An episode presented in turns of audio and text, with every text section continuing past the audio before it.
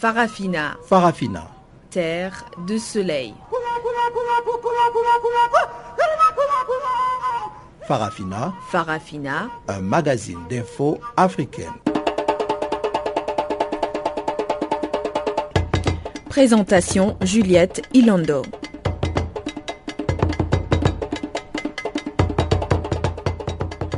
Bonjour à tous et à toutes et bienvenue à cette nouvelle édition de Farafina, le magazine d'actualité africaine.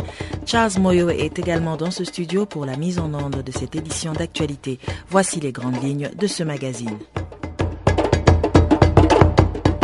Opposition, société civile et population sont descendus dans les rues de Kinshasa pour dire non à la révision de la Constitution, une manifestation qui entend se poursuivre jusqu'au 27 janvier. Au Mali, le nouveau gouvernement entend se lancer dans la stabilisation du pays. Des changements ont été faits dans ce gouvernement pour justement arriver à cette fin. La présence des chefs d'État africains ce dimanche à Paris pour la liberté d'expression fait débat sur le continent. Dans cette édition, la réaction de l'organisation Journalistes en danger. Voilà donc pour les titres. Nous reviendrons avec les détails dans quelques instants. Ce sera juste après le bulletin d'information que nous présente Jacques Kouakou.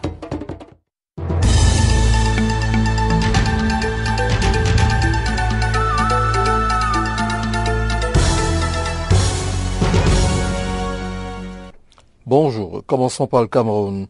L'attaque de Boko Haram repoussée par l'armée. Une attaque du groupe islamiste Boko Haram lundi contre une base militaire de la ville de Kolafata, c'est dans le nord-ouest du pays, a été repoussé par l'armée camerounaise, a affirmé sous couvert d'anonymat un officier de police dans la région. Les combats étaient intenses, mais ils ont été repoussés. Nous avons fait des victimes dans leur camp. Il n'y en a pas de notre côté, a affirmé un responsable du bataillon d'intervention rapide en abrégé BIR, BIR si vous préférez, unité d'élite de l'armée. L'attaque a visé le quartier administratif où se trouve la sous-préfecture, gendarmerie et les camps du BIR a ajouté une source proche des autorités traditionnelles locales. Dès que les populations ont entendu les premiers coups de feu, elles ont fui la ville. Les tirs étaient très nourris, a ajouté cette source. Aucun autre bilan sur d'éventuelles victimes de l'attaque n'était disponible lundi à milieu d'après-midi. Mali, sept ministres quittent le nouveau gouvernement. Le gouvernement du Premier ministre malien désigné jeudi, Modibo Keïta, a été nommé samedi par décret du président Ibrahim Boubacar Keïta et se caractérise par le départ de sept ministres, dont ceux de la défense, de l'économie et de la communication. Selon le décret publié dans la nuit de samedi à dimanche par la présidence, Thieman Hubert, Koulibaly, précédemment ministre des domaines de l'État, des affaires foncières et du patrimoine, hérite de la nouvelle équipe de l'important portefeuille de la défense et des anciens combattants. Un banquier, Mamadou Igor Diarra, devient ministre de l'économie et des finances, alors que le portefeuille de l'économie numérique et de la communication est confié au chef d'un parti la majorité présidentielle, Shogel Kokala Maïga. Le nouveau gouvernement, qui compte 29 membres, outre le Premier ministre, contre 31 dans le précédent, a pour principale tâche de relever les défis. C'est un gouvernement de combat, mais aussi une équipe qui doit faire du retour de la paix au Nord sa priorité, a expliqué un proche collaborateur du chef de l'État. Le nouveau Premier ministre, Modibo Keïta, était jusqu'alors haut représentant du président pour les pourparlers de paix lancés en juillet à Alger entre le gouvernement et les groupes armés du nord du pays. RDC, la police réprime une manifestation opposant à la loi électorale. La tension régnait lundi à la mi-journée près du Parlement congolais à Kinshasa, où la police cherchait à empêcher une manifestation opposant dénonçant le projet de modification de la loi électorale dont les élus devaient commencer l'examen dans la journée. L'opposition estime que ce texte n'a d'autre but que de retarder la prochaine présidentielle afin de permettre au président Joseph Kabila, au pouvoir depuis 2001, de se maintenir en place au-delà du, terme de son mandat expirant en 2016. Les forces de l'ordre avaient bouclé dès le début de la matinée les abords du Palais du Peuple, le Parlement où le projet de modification de la loi électorale présenté une semaine plus tôt par le gouvernement devait être examiné à partir de 14 heures, soit 13 heures GMT par les députés en séance plénière. Dans une déclaration commune, les élus de l'opposition ont déjà annoncé qu'ils boycotteraient les séances consacrées à ce projet de loi afin de ne pas se rendre complices de ce qu'ils qualifient de forfaiture. Tunisie, un ex-cadre sécuritaire impliqué dans l'assassinat de Mohamed Brahimi. La justice tunisienne a émis un mandat de dépôt à l'encontre d'un ancien responsable sécuritaire accusé d'être impliqué dans l'assassinat en 2013 de l'opposant de gauche Mohamed Barahimi, a indiqué samedi le porte-parole du parquet de Tunis, Sofiane Sliti. Le juge a pris cette décision après des interrogatoires avec le suspect, un ancien directeur de l'équipe de protection des avions à l'aéroport de Tunis-Carthage, a ajouté M. Sliti. Le 25 juillet 2013, Mohamed Barhimi avait été tué par balle devant son domicile à l'Ariana, près de Tunis, six mois après l'assassinat de l'opposant Choukri Belahid par un groupe de djihadistes selon les autorités. Plusieurs témoignages ont révélé que le djihadiste Boubaker al-Hakim alias Abu Makatel, recherché par le ministère de l'Intérieur pour son implication dans ces deux assassinats, avait été vu avant la mort de Brahimi à bord d'une voiture appartenant à Abdelkrim Labidi, a affirmé une source judiciaire chargée de ce dossier. Le 18 décembre, Boubaker el-Hakim et d'autres djihadistes ayant rallié le groupe de l'État islamique, l'EI, qui contrôle des territoires en Syrie et en Irak, avaient revendiqué les deux assassinats dans une vidéo postée sur Internet. Terminons par la Somalie pour parler de la formation d'un nouveau gouvernement qui est dirigé par Omar Abdirashid Ali Sharmarke. Omar Abdirashid Ali Sharmarke, le chef du gouvernement somalien, a publié dimanche 11 janvier la liste de son équipe qui doit encore être approuvée par les députés. Il avait remplacé le mois dernier son prédécesseur Abdi Sheikh Ahmed, victime de ses mauvaises relations avec le président Hassan Sheikh Mohamedou. Le cabinet comprend ainsi ministres, 25 adjoints et 9 secrétaires d'État, soit 5 portefeuilles de plus que l'équipe sortante. Mais beaucoup appartenaient déjà au gouvernement de l'ancien Premier ministre Abdiweli Sheikh Ahmed. Une tâche gigantesque nous attend. Nous allons concentrer nos efforts sur un retour de la paix entre Somaliens, a déclaré Omar Abdi Rachid Ali Sharmaki à la presse. La Somalie doit se doter l'an prochain d'une nouvelle constitution et procéder à des élections alors que les islamistes Shebab continuent de lancer régulièrement des attaques et commettre des attentats le pays est privé de réelle autorité centrale depuis euh, la chute du régime autoritaire du président Siad Barre en 1991. Il reste plongé dans le chaos, livré aux milices de chefs de guerre, groupes armés islamistes et gangs criminels.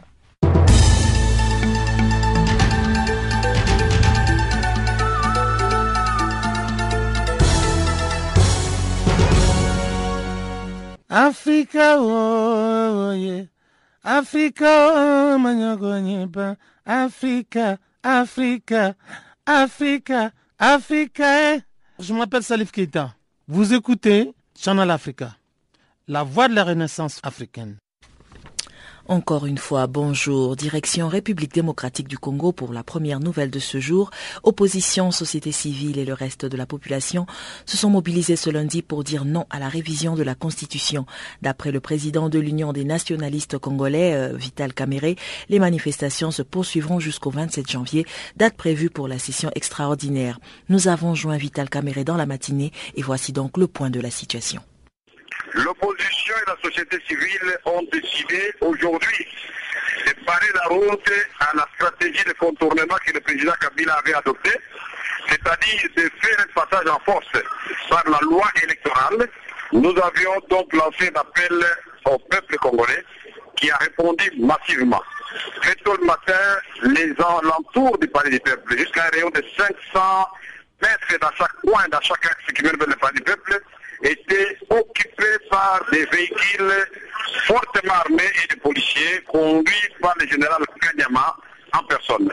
Et nous sommes venus, tous les leaders de l'opposition, sans exception, et devant la population, nous avons fait face à la police qui a tiré à balles réelles, qui nous a lancé des bombes lacrymogènes, mais la Kassongo. Et moi, je vous parle, il y a la Kassongo qui est à mes côtés, l'ancien porte-parole du président de la République qui est devenu opposant, a attrapé quatre balles dans le pied. On ne sait même pas l'amener à l'hôpital parce que nous sommes à force de policiers qui nous empêchent même d'aller soigner les blessés. Et donc la tension est en train de monter dans la ville. Et les nouvelles qui nous viennent de parler du peuple, il n'y a plus aucun député dans la salle, ils ont tous fui. Et le président de l'Assemblée et le ministre de l'Intérieur, Évariste Bouchard, viennent de fuir. Donc c'est la victoire d'abord du peuple, nous ne devons pas crier trop vite, nous devons garder cette pression jusqu'à la victoire finale. Ce n'est qu'un début. Et c'était devant la presse internationale et nationale. Et pouvez-vous nous... Oui, et, qu'est-ce qui devait être fait exactement aujourd'hui au Palais du Peuple Aujourd'hui, il était prévu, comme on avait fait au Burkina Faso, Kabila voulait présenter une loi qui viole la Constitution à la session extraordinaire. Alors que la Constitution, à son article 116, dit que toutes les matières qui doivent être traitées à la session extraordinaire doivent être précises. Or, dans la décision du président de l'Assemblée nationale, au point B, il avait dit proposition ou projet de loi. Donc c'était indéterminé, c'est une violation de la Constitution. Et donc cette matière ne pouvait plus être examinée. Et nous avons ajouté que nous avons une loi électorale en vigueur qui a permis l'élection de Kabila lui-même et de tous les députés qui sont en train de siéger. Et même après les élections, il y a eu des élections à Bessalé. Et cette loi-là, et nous voulons savoir pourquoi on ne peut pas l'utiliser et donner le calendrier global des élections jusqu'à la série d'élections présidentielles 30 jours avant la date du 19 décembre 2016 à minuit. Voilà, donc, brièvement, il faut savoir que Kabila est arrivé à bout de souffle. Il a voulu faire la révision de la Constitution et sentir la colère de la population.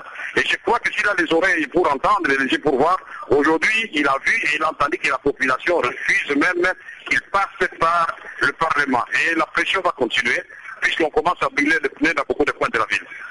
Et pouvez-vous nous dire, en ce qui concerne le découpage du territoire, qu'en est-il? Oui, cette loi-là a été adoptée. Une chose est d'adopter une loi de découpage, une autre est de l'appliquer. Et là, nous savons que c'est encore des manœuvres pour retarder euh, les élections. Parce que nous avons 11 provinces. Les 11 provinces ne reçoivent même pas les familles 40%. Mais quand nous en aurons 26, on va faire comment? Des provinces sans siège, sans administratif, sans logement pour les autorités et sans, sans, sans main d'œuvre qualifiée ou on va travailler comment? Qui va tenir la comptabilité? Qui va faire l'administration? On crée une province comme ça, On a voté la loi, c'est très bien, mais là il faut faire une programmation pour voir quelles sont les nouvelles provinces qui sont prêtes pour être implantées et tenir compte de la tension sur le terrain. Parce qu'aujourd'hui, au Katanga, c'est clair, les gens ne veulent pas du découpage territorial. Parce qu'ils ont compris que le président veut le diviser et il veut rester uni. C'est leur droit. Quand ils seront prêts pour le découpage, ils vont le faire, même si c'est inscrit dans la Constitution. Une chose est d'avoir une chose dans la Constitution, une autre est de l'appliquer avec l'accord de la population. C'est un principe. Nous sommes là depuis 2006, on n'a jamais fait le découpage. Et aujourd'hui, curieusement, ça devient une matière urgente. Pourquoi on a plus jusqu'à présent Est-ce que vous pouvez nous dire, est-ce que vous avez une idée de quand est-ce que les parlementaires vont essayer de se réunir une nouvelle fois Et jusque quand comptez-vous mener cette pression aux parlementaires pour qu'il n'y ait absolument pas révision de la Constitution? Jusqu'au 27 de ce mois parce que la session extraordinaire est censée se terminer le 26 janvier de ce mois.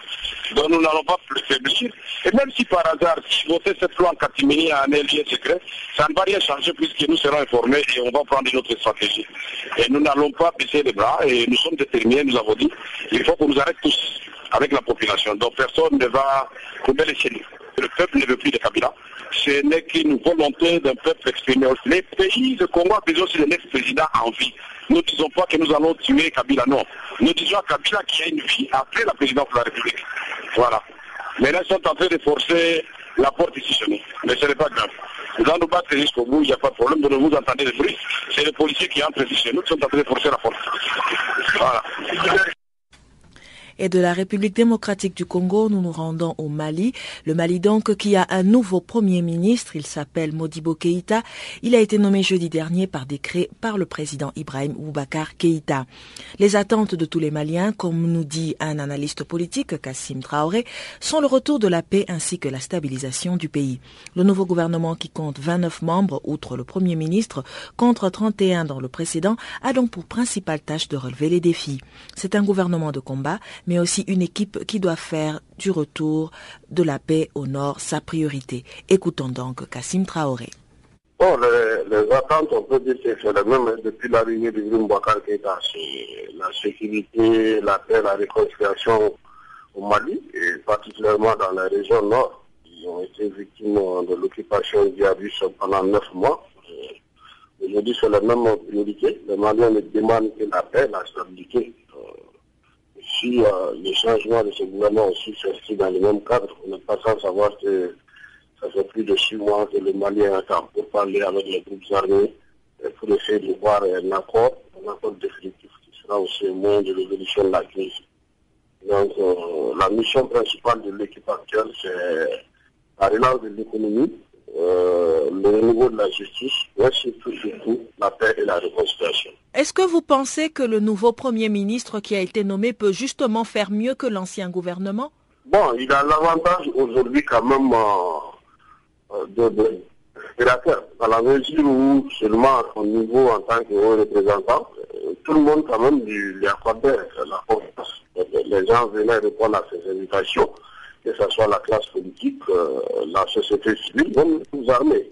Parce qu'aujourd'hui, vous n'êtes pas sans savoir que beaucoup de responsables de groupes armés nous ont déjà fait savoir que c'était un choix éclairé. Sa nomination comme Premier ministre faire bouger beaucoup de choses. Déjà, il connaît aussi la position au niveau des pourparlers. Euh, la classe politique, bien qu'étant il y a l'opposition, la majorité, mais sa nomination a été saluée ici par tout le monde. Euh, c'est un atout pour lui, c'est à lui maintenant de, de traduire dans les actes quotidiens pour que les Maliens puissent continuer à lui faire euh, confiance. Il y a des ministres qui ont également euh, quitté son gouvernement. Est-ce que vous pensez que il a l'intention euh, de changer tout le gouvernement? Oui, déjà avec euh, la nouvelle équipe qui a une taille de, de 29 membres, trois femmes contre cinq pour l'équipe sortante. il y a huit, huit ministres qui sont remerciés. Il y a six nouveaux qui font leur entrée. on peut dire qu'il y a une dynamique d'aller vers le changement dans la mesure où ce gouvernement aussi traduit l'application des recommandations du FMI, qui est le départ des ministres impliqués dans les questions de surfacturation, euh, l'achat de matériel militaire ainsi que de l'aéronef du président de la République. Donc aujourd'hui, on peut dire qu'on va vers le changement, même si ce n'est pas le grand chamboulement que les Maliens attendaient. Que jusqu'à présent, il y a au moins euh, plus d'une douzaine de, plus, d'une vingtaine de ministres qui sont restés à leur poste. Hein. Donc il n'y a pas ces grands changements, de grands chamboulements. Sauf qu'on note aussi l'arrivée de certains anciens qui ont été ministres sous Alpha et sous euh, euh, ATT. Ils reviennent encore dans le gouvernement, comme Chebel Kokala Maïga, qui était ministre de l'Industrie et du Commerce, qui revient à la communication à la place de Momadou Kamara. Il y a aussi euh, le jeune Momadou Jaradi Igor qui revient dans le gouvernement au niveau du ministère des Finances à la place de Boire Félix, qui est l'économie et les finances. Il y a Mohamed Al-Bernat qui revient, qui est dans l'équipe de Alpha Omar Konare, qui hérite cette fois-ci de l'environnement. Donc, c'est des technocrates, en tout cas, chacun maîtrise son domaine. Maintenant, on va les voir s'ils peuvent traduire tout cela en actes concrets au, fur, au quotidien pour les Maliens. Avec les atouts que le nouveau Premier ministre a, comment pensez-vous qu'il pourrait s'y prendre pour stabiliser le pays et ramener la paix? Il faudra s'y prendre parce qu'aujourd'hui, si, si ça se limite aux, aux groupes armés, il faudra trouver une solution parce qu'au moins, auprès de ces groupes et des leaders de ces groupes, il a une écoute. Les gens lui accordent encore une certaine confiance par rapport à la gestion du pays.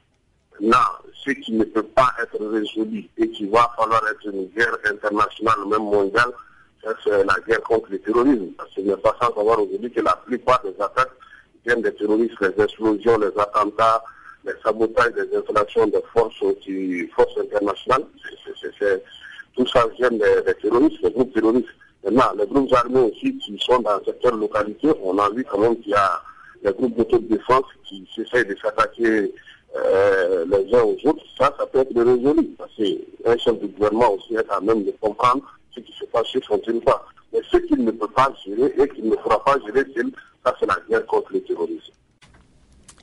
La présence des chefs d'État africains à Paris lors de la marche républicaine organisée en mémoire des victimes de l'attaque du journal français Charlie Hebdo a secoué la toile depuis ce dimanche. Les chefs d'État africains ont été traités d'hypocrites au regard de la liberté d'expression qui est bafouée sur le continent. Pochivis Chivwadi, des journalistes en danger, qui ne voient pas du tout la présence des chefs d'État à Paris comme de l'hypocrisie, mais plutôt un signe qu'ils savent qu'ils doivent aussi changer les choses dans leurs pays respectifs. Écoutons-le. D'abord, il faut que je dise que pour moi, euh, ce débat, nous appelons ça cette polémique euh, sur la présence des chefs d'État africains euh, en France, euh, cette polémique me correspond dans ma conviction euh, selon laquelle euh, la liberté de presse, la liberté d'opinion et la liberté d'expression d'un chacun doivent être respectées et défendues. Chacun a donc le droit de s'exprimer, de donner sa lecture par rapport à ce déplacement du chef d'État et donc le droit absolu de chacun. Parmi si euh, au travers euh, de cette euh, tragédie et du drame qui a qui est survenu le confrère de, de, de Charlie Hebdo, parmi si euh, des prédateurs de la liberté de presse africaine, ici c'est chef d'État, si à cela ils peuvent enfin se rendre compte la liberté de presse, la liberté d'expression des valeurs essentielles euh, d'une démocratie et qu'à partir de là, euh, ils peuvent demain avoir un autre regard sur les journalistes et les médias de leur pays, et c'est une bonne chose. Non, euh, nous sommes toujours là pour leur euh, rappeler. Mais je pense que dans cette, euh, dans cette affaire euh, de Charlie Hebdo, est important de noter que euh, derrière cette attaque euh, de, de, de journal, de Charlie Hebdo, a bien un terroriste, mais aussi aucun d'autres aujourd'hui, et qui a été suivi par l'État islamique. Et c'est donc cette attaque terroriste pour moi euh, n'a rien à voir, euh, n'est en rien comparable avec des violations de la liberté de la presse que nous enregistrons dans beaucoup de pays. Il y a même des, petites violations de la liberté de la presse entre guillemets parce que il n'y a pas de grandes et de petites euh, violations de la liberté de la presse. Mais là, il s'agit carrément, clairement, de actes terroristes légitimés. Et donc, pour moi, je pense que tous les hommes normaux et bien pensants pensent que le mieux est combattre le terrorisme, où que ce soit, parce que ce terrorisme-là n'a pas de frontières.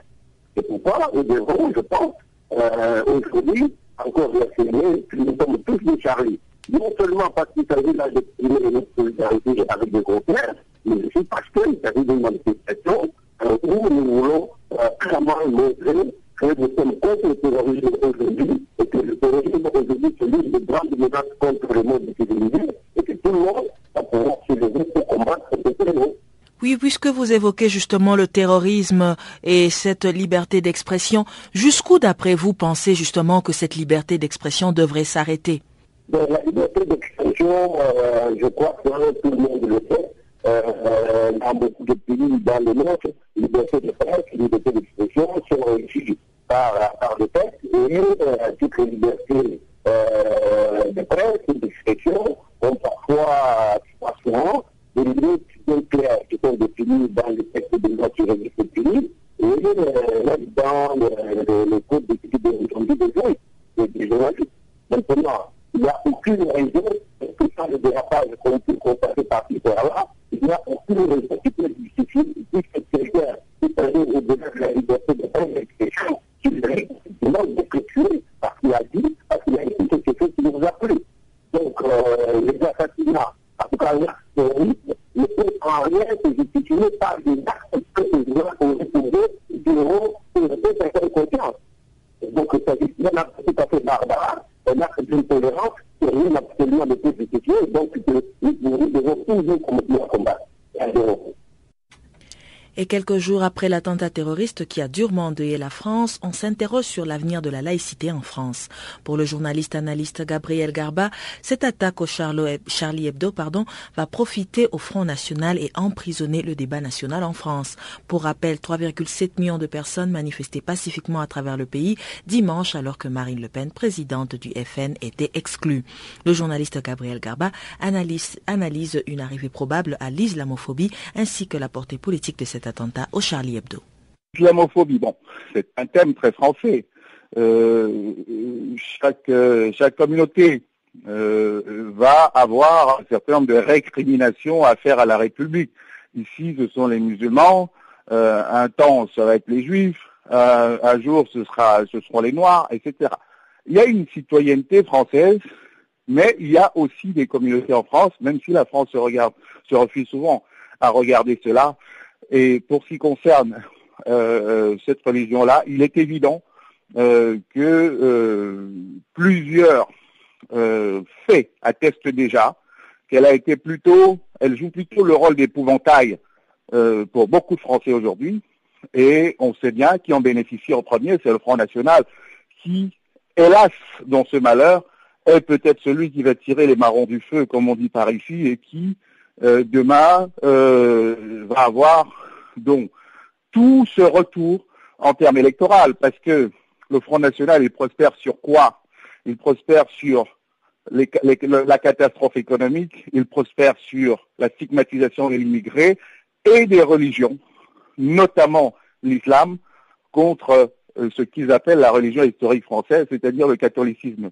Si en plus, et comme l'islam est associé à l'immigration, pour des raisons historiques, démographiques, que nous pouvons tous comprendre, voilà, ils sont ceux qui vont tirer les marrons du feu et qui vont porter ce discours-là d'une façon, comme ils disent, décomplexée, parce que au niveau des grands partis républicains, ce sera plutôt la tonalité du président Hollande pour ce qui est de la gauche. Mais même à l'UMP, le président Sarkozy, il peut être aujourd'hui, il peut donner des signes d'union nationale aujourd'hui parce qu'on est dans l'émotion. Mais dans quelques jours, dans quelques semaines, cette question sera au cœur du débat politique. La présidentielle 2017, il y a des primaires à droite, le débat va commencer, il y a quelques élections entre-temps euh, des, des, conseils généraux, et des régionales, ça va monter, ça va monter, ça va monter, la question de l'islam, hélas, elle risque encore d'empoisonner le débat politique, mais il faut peut-être que la France discute plus profondément de son intégration, du sens de la laïcité et euh, euh, finalement euh, de l'intégration de toutes ces communautés. Ce n'est pas pour l'accuser, ce n'est pour accuser personne, mais c'est pour dire qu'aujourd'hui il faut regarder les choses en face, on ne peut plus se mentir de part et d'autre. le mal est très très profond il est mondial, mais il est, arrivé aujourd'hui dans tous les pays. Et il est là, dans la banlieue française, où tous les jours des, jeunes vont en Syrie. Au nom d'un certain islam. Mais il ne faut pas parler de l'islam de façon générale, parce que comme toutes les religions, euh, c'est une religion qui se prévaut d'un idéal de paix. Mais maintenant, elle a aussi, depuis longtemps, eu un versant euh, qui, de l'intérieur, l'a toujours combattu d'une manière un peu violente. C'est aussi un débat que l'islam doit avoir avec lui-même. Nous allons à présent céder l'antenne à Pamela Kumba pour les nouvelles économiques.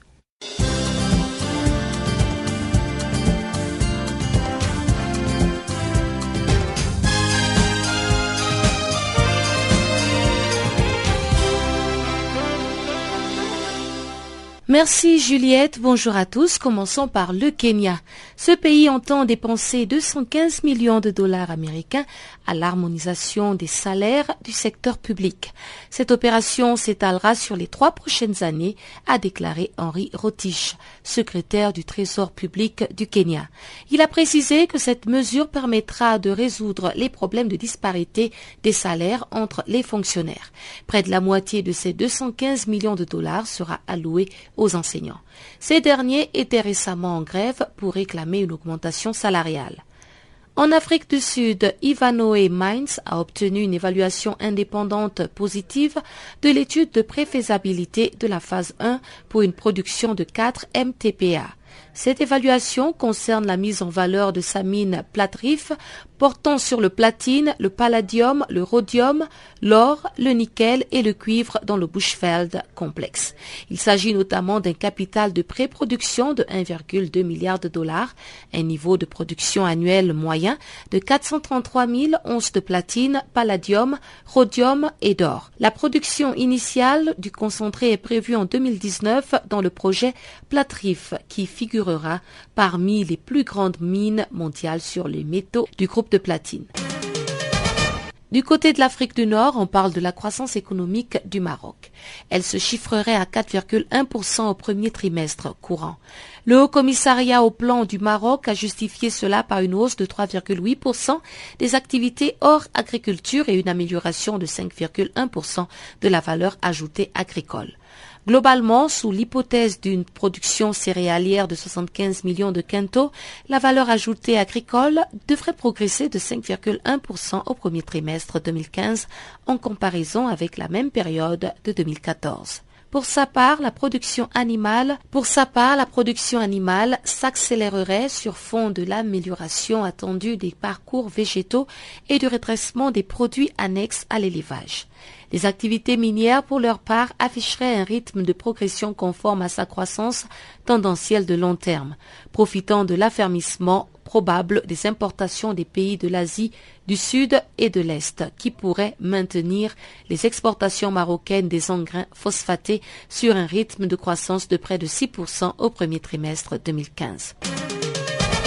Et toujours dans l'espace nord-africain, l'Algérie va investir 70 milliards de dollars dans le gaz de schiste. Cet investissement s'effectuera en 20 ans selon la Sonatrach. Et pour parvenir à une production de 20 milliards de mètres cubes de gaz de schiste par an, le groupe public algérien va forer 200 puits par an.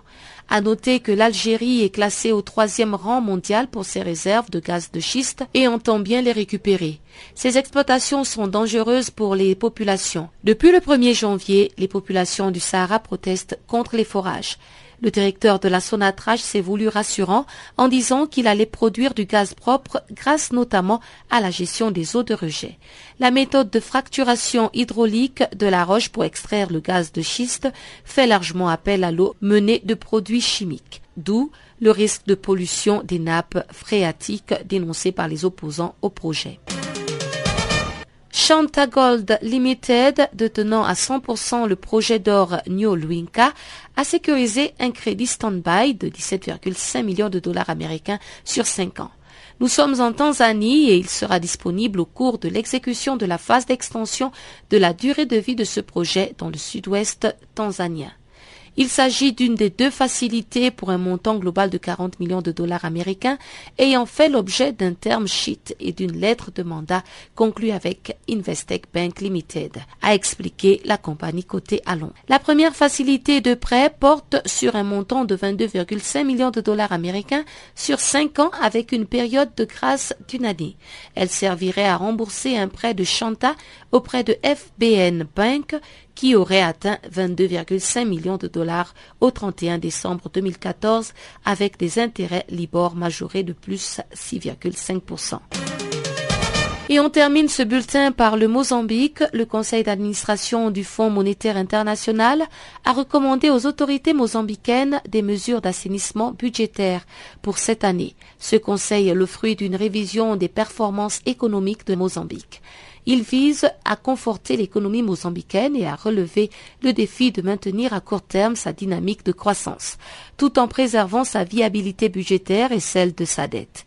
Le FMI a suggéré que même si la baisse des prix à l'importation a diminué l'inflation, la Banque du Mozambique doit rester vigilante et maintenir ses objectifs de réduction de l'inflation à moyen terme. Selon le Fonds monétaire international, les principales priorités de la réforme structurelle de Mozambique doivent être l'amélioration de la TVA et de l'ensemble de l'administration fiscale. La poursuite des réformes de la gestion des finances publiques, le renforcement des capacités sont proposés pour être les piliers de cette réforme de la Mozambique. La croissance du Mozambique est prévue à 7,5% en 2015 avec une baisse de l'inflation.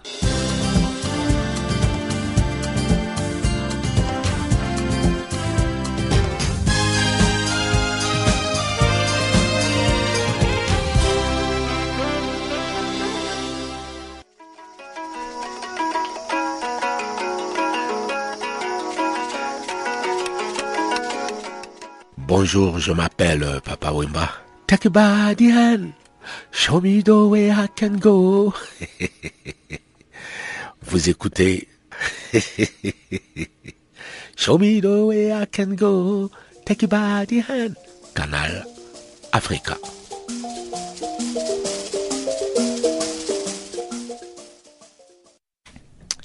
Bienvenue à cette deuxième partie de Farafina. Maputo, la capitale mozambicaine, a abrité ce lundi l'investiture du nouveau président du Parlement. Les parlementaires de la Renamo, principal parti d'opposition mozambicain, ont brillé par leur absence. Véronica Macamo, la présidente nouvellement réélue du Parlement, a prêté serment en présence de tous les députés du Frélimo, le parti au pouvoir. Compte rendu Pamela Kumba. C'était en présence de 159 députés sur 250 élus que Véronica Macamo a pris officiellement ses fonctions de présidente du Parlement mozambicain. Véronica Macamo du Frélimo a été réélue présidente de l'Assemblée nationale avec 142 voix et 17 blancs émanant probablement des élus du mouvement démocratique du Mozambique, une autre formation d'opposition qui a obtenu 17 sièges. La cérémonie d'investiture a été boycottée à 100% par les 89 députés de l'opposition. D'autant plus que leur chef, Afonso Tlakama, candidat déchu à la présidentielle de 2014, rejette sa défaite et menace de créer une république autonome dans le centre et le nord du pays. La semaine dernière, le numéro 1 du Renamo avait appelé au boycott de la nouvelle Assemblée. Les députés de l'opposition se sont donc abstenus de participer à l'investiture des assemblées provinciales. Ce boycott a pénalisé plusieurs provinces qui n'ont pas pu ainsi désigner leur président d'assemblée. Mais 16 députés de la province du Zambézi avaient déjà quand même pris leurs fonctions et le restant avait discrètement rejoint leur père dans les semaines suivantes. D'après le règlement de l'Assemblée nationale du Mozambique, les députés ont 30 jours pour prendre leurs fonctions avant de perdre leur mandat. Le week-end écoulé, le chef de la Renamo a poursuivi son marchandage en menaçant d'être président de la République du Centre et du Nord donc du Mozambique. Afonso de Lacama l'a déclaré en présence de ses militants et quelques hommes des médias au cours d'un meeting samedi à Beira. Il a ajouté que son parti, la Renamo, va former des gouvernements provinciaux dans six provinces sur onze. Il ne s'agirait pas de proclamer l'indépendance de ces provinces dans lesquelles il est arrivé en tête aux élections, mais plutôt d'arracher une autonomie politique et économique. Il a par ailleurs prévenu ses adversaires en disant, je cite, que le Frélimo ne vienne pas me dire que c'est anticonstitutionnel. Il y a beaucoup de démocraties dans le monde qui ont des provinces autonomes. Fin de cette citation d'Afonso Dlakama rapportée par le quotidien en ligne Romandie. Afonso Dlakama réclame depuis la publication des résultats des élections générales la mise en place d'un gouvernement d'union nationale, suite aux élections donc présidentielles et législatives du 15 octobre. Le leader de la Renamo estime que ces élections ont été truquées et d'après les résultats proclamés par le Conseil constitutionnel, le Frélimo, au pouvoir depuis l'indépendance en 1975, a remporté les trois scrutins présidentiels, législatifs et provinciaux, conservant la majorité à l'Assemblée nationale, avec 144 sièges sur 250. La Renamo, qui a accepté en dernière minute de participer à cette élection, a pu remporter 38 nouveaux sièges au Parlement. Ce groupe d'opposition radicale, au terme d'un long processus électoral, a vu la reconduction à la tête du pays du Frélimo, le Front de libération du Mozambique. Cette victoire de l'ennemi du Renamo a été entérinée par le Conseil constitutionnel la veille de la Saint-Sylvestre de l'année dernière, en dépit d'irrégularités décriées par l'opposition et certains observateurs. Victorieux dès le premier tour avec 57% des voix, le nouveau président Felipe Nyusi prêtera serment jeudi, alors que le Frélimo va fêter cette année ses 40 ans au pouvoir leader de la Renamo depuis 1979 et quintuple candidat malheureux à la présidentielle, Afonso Dlakama, lui, n'a recueilli que 37% des suffrages et reste à savoir s'il prendra part à la cérémonie d'investiture du président de la République. Au Cameroun, des employés des entreprises étatiques dissoutes depuis 25 ans continuent de réclamer leurs droits sociaux promis par le chef de l'État. Outre les droits sociaux, ces employés n'ont reçu que trois mois de 12 mois de paye depuis tout ce temps. Notre consoeur Armenga est sur place à Douala. Elle nous fait le point de cette situation. Des centaines d'ex-employés des sociétés d'État liquidées il y a un peu plus de 25 ans ont manifesté devant les services du gouverneur de la région du littoral. Ces derniers, âgés de plus de 70 ans pour la plupart, réclament et exigent leurs droits sociaux. Le lieu de la manifestation semble bien indiqué. Le message sera bel et bien reçu par le président camerounais. Abraham Tapi est le représentant du collectif de l'ancienne Société de transport urbain du Cameroun. Il explique les raisons de ce rassemblement. Il y a de cela 25 ans aujourd'hui que nous courons derrière nos droits sociaux et la prime de reconversion. Ces droits sociaux n'ont jamais été payés entièrement, de même que la prime de reconversion. C'est peu moult revendications, les sittings, les mémorandums de part et d'autre, beaucoup de bruit, dernièrement au mois de septembre, on a le présent ministre des Finances a payé, voulu payer trois mois de, de, de prime de reconversion. Trois mois perçus à ce jour sur les 12 que devrait en principe percevoir chacun des employés concernés par ce paiement qui ne s'est pas déroulé sans heure. Au cours de ce paiement, il y a eu des morts. Nous avons perdu des camarades sur le champ. Nous avons été vraiment amèrement surpris qu'après avoir payé les deux mois et demi, il ressort quelque part que euh, nous avons signé un protocole d'abandonner les neuf mois. Une rumeur en laquelle ces derniers ne se reconnaissent pas. Et d'ailleurs, des pancartes brandies parlent d'elles-mêmes, chacune avec un message à l'endroit du président Paul Biya qui a ordonné depuis le 4 novembre 1988 le paiement intégral de leurs droits sociaux et de leurs primes de reconversion. Nous sommes venus ici pour réclamer d'abord ces neuf mois qui sont restés et puis le reste des droits sociaux. Quand certains fonctionnaires véreux ont bien voulu cisailler ça par des lettres, ils ont écrit des lettres en demandant d'abandonner les 35% de, de ces droits. Sur l'ensemble du territoire national, aujourd'hui, il plane une forte odeur de corruption. Les chiffres brandis feraient état de 53 sociétés. Quelles sont les cinq sociétés-là qui s'ajoutent aux 48 Nous avons passé les 48 devant l'auditeur. Le résultat d'audit a été remis par le cabinet Bekolo devant les autorités civiles et militaires à de ce problème est connu de tout le monde au Cameroun. André Yemdieu, tout comme beaucoup d'autres employés, cherche à comprendre la provenance de ces cinq autres sociétés en plus. La bataille ne s'arrêtera qu'une fois leurs revendications prises en compte. Qui ne croit pas que ce que nous menons est inutile et sans effet Je voudrais s'ajoignent à nous pour continuer? La manifestation, bien que silencieuse, aura fait large écho, puisque des mesures ont été annoncées par le ministère en charge des Finances pour le paiement intégral des différentes redevances. Des programmes de vaccination contre la rougeole sont en cours dans les pays touchés par Ebola, en Guinée, en Sierra Leone et au Libéria. L'annonce a été faite ce vendredi à Genève par l'UNICEF, les Fonds des Nations Unies pour l'enfance. La rougeole est une maladie extrêmement contagieuse et particulièrement dangereuse pour les enfants et une cause majeure des décès des enfants. En effet, le nombre des cas de rougeole a fortement augmenté dans ces pays où le système de santé sont débordés et des dizaines de milliers d'enfants sont à des maladies mortelles, a indiqué l'UNICEF. Le point avec Christophe Poulirac, porte-parole de l'UNICEF. Nous avions évoqué des, cas de recrudescence de rougeole dans les pays les plus affectés par Ebola, Guinée, Sierra Leone et, et tout cela et évidemment est en lien avec l'impact euh, d'Ebola sur les systèmes de santé. C'est une maladie, vous le savez, hautement contagieuse et, particulièrement dangereuse pour les enfants. Elle est particulièrement préoccupante car les taux de couverture vaccinale ont fortement chuté cette année dans ces euh, pays d'Afrique de l'Ouest et nous sommes à un moment où euh, la transmission de la rougeole est à son maximum en Afrique de l'Ouest, c'est-à-dire entre décembre et mars. Donc des dizaines de milliers d'enfants sont actuellement particulièrement exposés à cette maladie. Quelques chiffres sur l'augmentation donc des cas de rougeole en Guinée où une flambée de rougeole avait euh, été déclarée au début de 2014 avant Ebola. Le nombre de cas de rougeole confirmés a presque quadruplé, passant de 59 pour la période janvier-décembre 2013 à 215 pour la même période en 2014. Ce sont les chiffres de l'Organisation mondiale de la santé. En Sierra Leone, le chiffre a triplé sur la même période, de 13 à 39.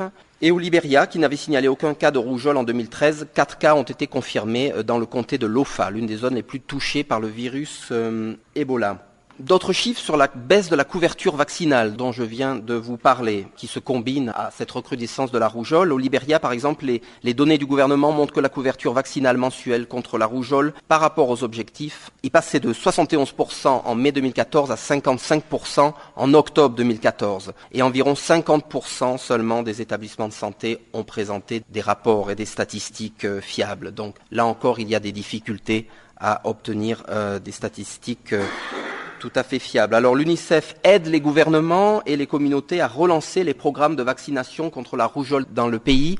Je vous avais mentionné, je crois, à mon retour de Guinée, qu'il ne s'agit évidemment pas ici de lancer des campagnes de masse de vaccination, mais de multiplier surtout au niveau communautaire les points de vaccination pour intensifier et augmenter le nombre d'enfants vaccinés.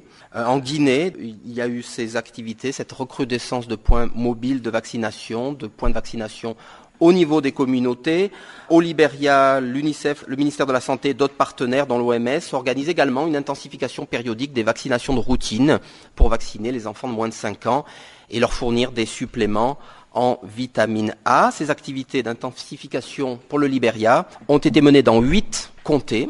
elles sont en cours dans quatre autres et elles sont sur le point de commencer dans les trois derniers. Alors, tout en apportant ces vaccins cruciaux, évidemment, tout cela n'est pas déconnecté de la lutte contre le virus Ebola. Les vaccinateurs participent également à la lutte contre l'épidémie. L'UNICEF leur fournit non seulement des vaccins, mais aussi des kits qui comprennent des gants, des thermomètres infrarouges. Les vaccinateurs sont aussi formés à la prévention de l'infection et aux mesures de contrôle, à la supervision des activités de vaccination. Et il est évident que pour vaincre euh, Ebola euh, et prévenir la mort d'un grand nombre d'enfants, il est clair qu'il faut à la fois briser l'engrenage de la transmission du virus, mais également améliorer les services de santé. Et c'est bien de cela dont il s'agit, puisque nous parlons ici de programmes de vaccination.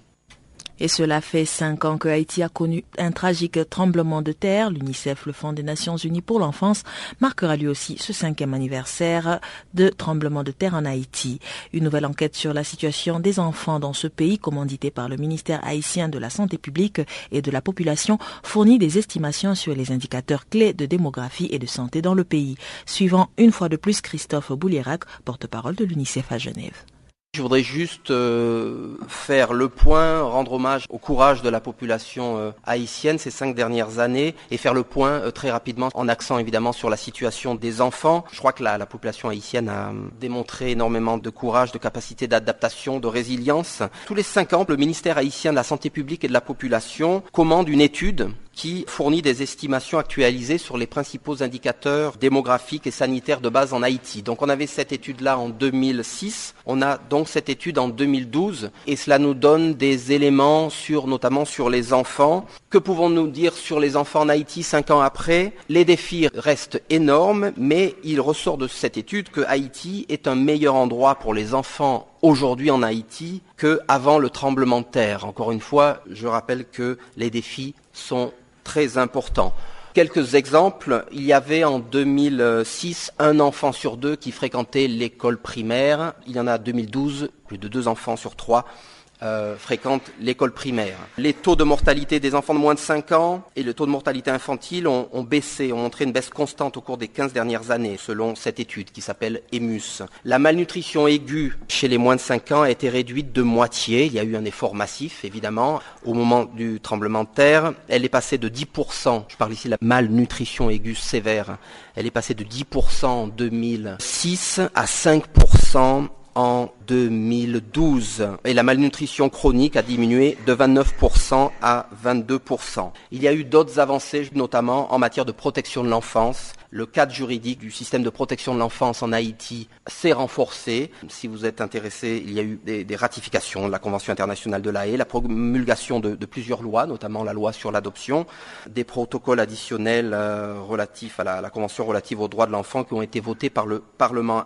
haïtien mais les défis restent extrêmement importants. Il y a toujours deux problèmes liés à l'urgence qui n'ont pas disparu. Je ne parle pas ici de, choses structurelles. Le premier, évidemment, c'est le choléra. Et le second, c'est le nombre de personnes. Il y a toujours des dizaines de milliers de déplacés internes qui restent euh, dans des cette, amélioration, elle doit être maintenue, elle doit être renforcée, et c'est le défi de l'UNICEF en Haïti, hein, de maintenir et de renforcer sur, pour 2015 et sur les années qui viennent ces euh, améliorations, tout cela reste très fragile. Il y a évidemment, vous le savez, une multiplicité d'urgences aujourd'hui dans le monde. Il est important pour euh, continuer à, renforcer la résilience de la population haïtienne et notamment des enfants, de continuer à accorder une attention à la situation en Haïti, à la fragilité et aux importants défis qui restent après toutes ces améliorations.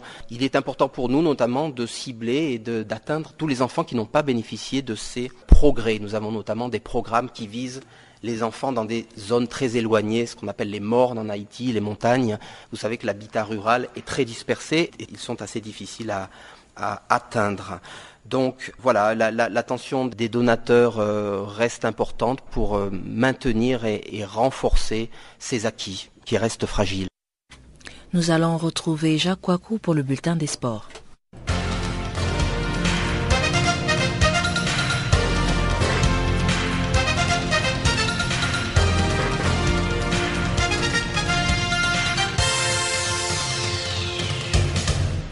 Bonjour et merci de nous retrouver encore une fois. Nous commençons ce bulletin par le Ballon d'Or 2014. Ronaldo favori devant Neuer et Messi. Cristiano Ronaldo, sorti d'une année encore roborative en pu, fait figure de favori pour se succéder à lui-même au Ballon d'Or 2014, attribué ce lundi devant le gardien Manuel Neuer, homme clé de l'Allemagne, champion du monde, et Lionel Messi. Le débat d'année en année reste entier. Le collège des sélectionneurs, capitaines d'équipe nationale et journalistes doit-il privilégier les statistiques ou le palmarès? Depuis la nouvelle formule en 2010, lorsque la FIFA s'est associée à France Football pour l'organisation du trophée individuel le plus prestigieux, les stats semblent avoir pris le dessus. Et à ce jeu-là, parmi les trois finalistes, le Portugais de 29 ans se détache. Comme pour la précédente édition, lorsqu'il avait reçu son deuxième ballon d'or après 2008, au bout d'une année sans trophée, mais très riche en buts devant Messi et Franck Ribéry, vainqueur de la Ligue des Champions. Pour 2014, CR7 a cette fois raflé quatre trophées collectifs, dont au premier chef la C1, la fameuse décima, c'est-à-dire dixième, du Real Madrid, en établissant un nouveau record de buts en une saison de Ligue des Champions champion 17. Il a été Pichi Pichi du championnat d'Espagne, 31 buts, et a démarré la saison 2014-2015, puis au plancher, 18 buts en 11 journées de Liga avant la clôture des votes. Mais s'il a été élu joueur européen de la saison 2013-2014, il a aussi totalement raté son mondial avec une élimination sèche dès le premier tour enclenché dès l'entrée en liste du Portugal, écrasé par 4 à 0 par l'Allemagne. Justement, Neuer, 28 ans, a été époustouflant au Brésil au gré de parades et sorties exceptionnelles au point de propulser la Nationalmannschaft vers sa quatrième étoile. Il a réussi un doublé Coupe du championnat d'Allemagne avec le Bayern, qui a aussi été fessé en demi-finale de C1 par le Real par le score de 0-1, 0-4. Messi, 27 ans, en revanche, a connu en 2014 sa première année sans trophée depuis 2009 et ses statistiques sont inférieures à celles de Ronaldo. Le titre honorifique de vice-champion du monde et le ballon d'or du mondial brésilien, d'ailleurs contesté, paraissent de maigres consolations et c'est de records établis coup sur coup, nombre de buts en Liga et en C1, sont intervenus juste après la fermeture des votes le 21 novembre.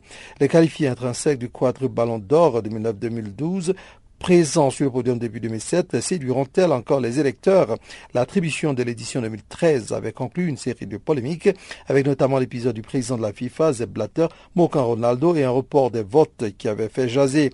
Pour 2014, associé sur le podium aux deux buteurs, c'est Neuer qui a pu monter la campagne sur un mode désabusé. Après les matchs, on montre toujours les buts et les passes décisives. Les jolis arrêts, on ne s'en souvient jamais, a-t-il relevé. Je suis juste gardien de but, je ne suis pas l'ambassadeur d'une marque ou un mannequin qui pose en sous-vêtements, référence à peine voilée à Cristiano Ronaldo.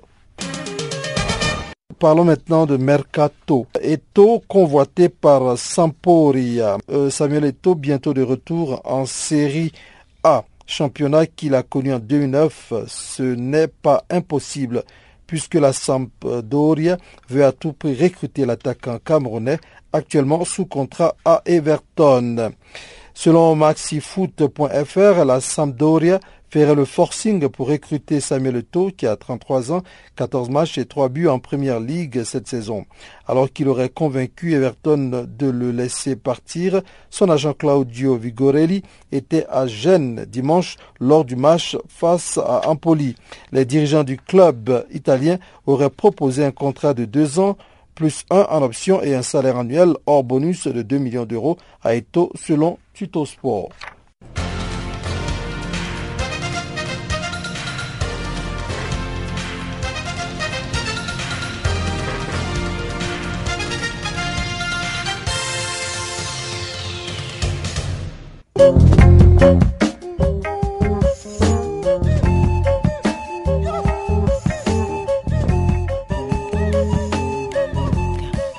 Donc par ici que s'achève ce programme d'actualité. Nous vous remercions de nous avoir suivis. Le prochain rendez-vous est prêt pour vous demain à la même heure et sur la même chaîne. Je vous rappelle que Charles Moyo était ce soir à la technique.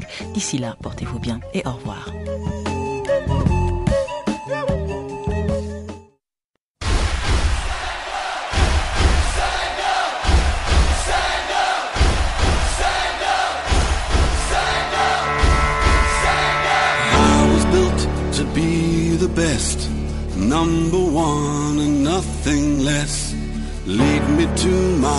Destiny. I have waited patiently. I have vision, oh I believe. I know I can count on me. So stand up for the champions, for the champions.